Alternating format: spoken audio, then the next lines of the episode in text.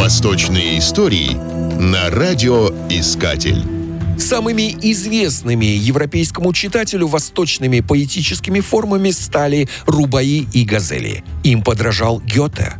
Рубаи — это четверостишие, как форма лирической поэзии, широко распространена и сейчас на Ближнем и Среднем Востоке. Рубаи родилось из устного народного творчества иранцев и таджиков. В письменном виде рубаи существует с 9-10 веков. По содержанию это лирика с философскими размышлениями.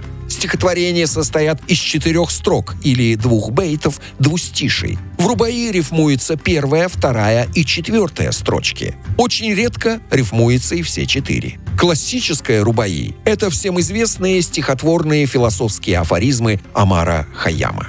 «Газель» является лирическим стихотворением в классической арабской, персидской и тюркской поэзии. В «Газели» рифмуются два полустишия первого бейта двустишия. Затем та же рифма сохраняется во всех вторых полустишиях каждого последующего бейта.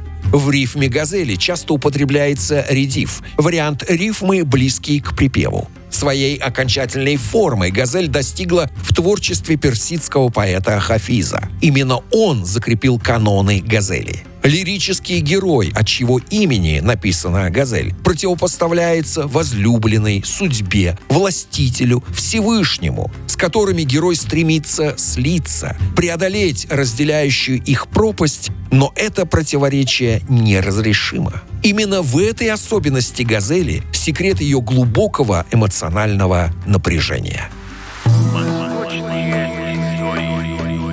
Восточные истории на радиоискатель.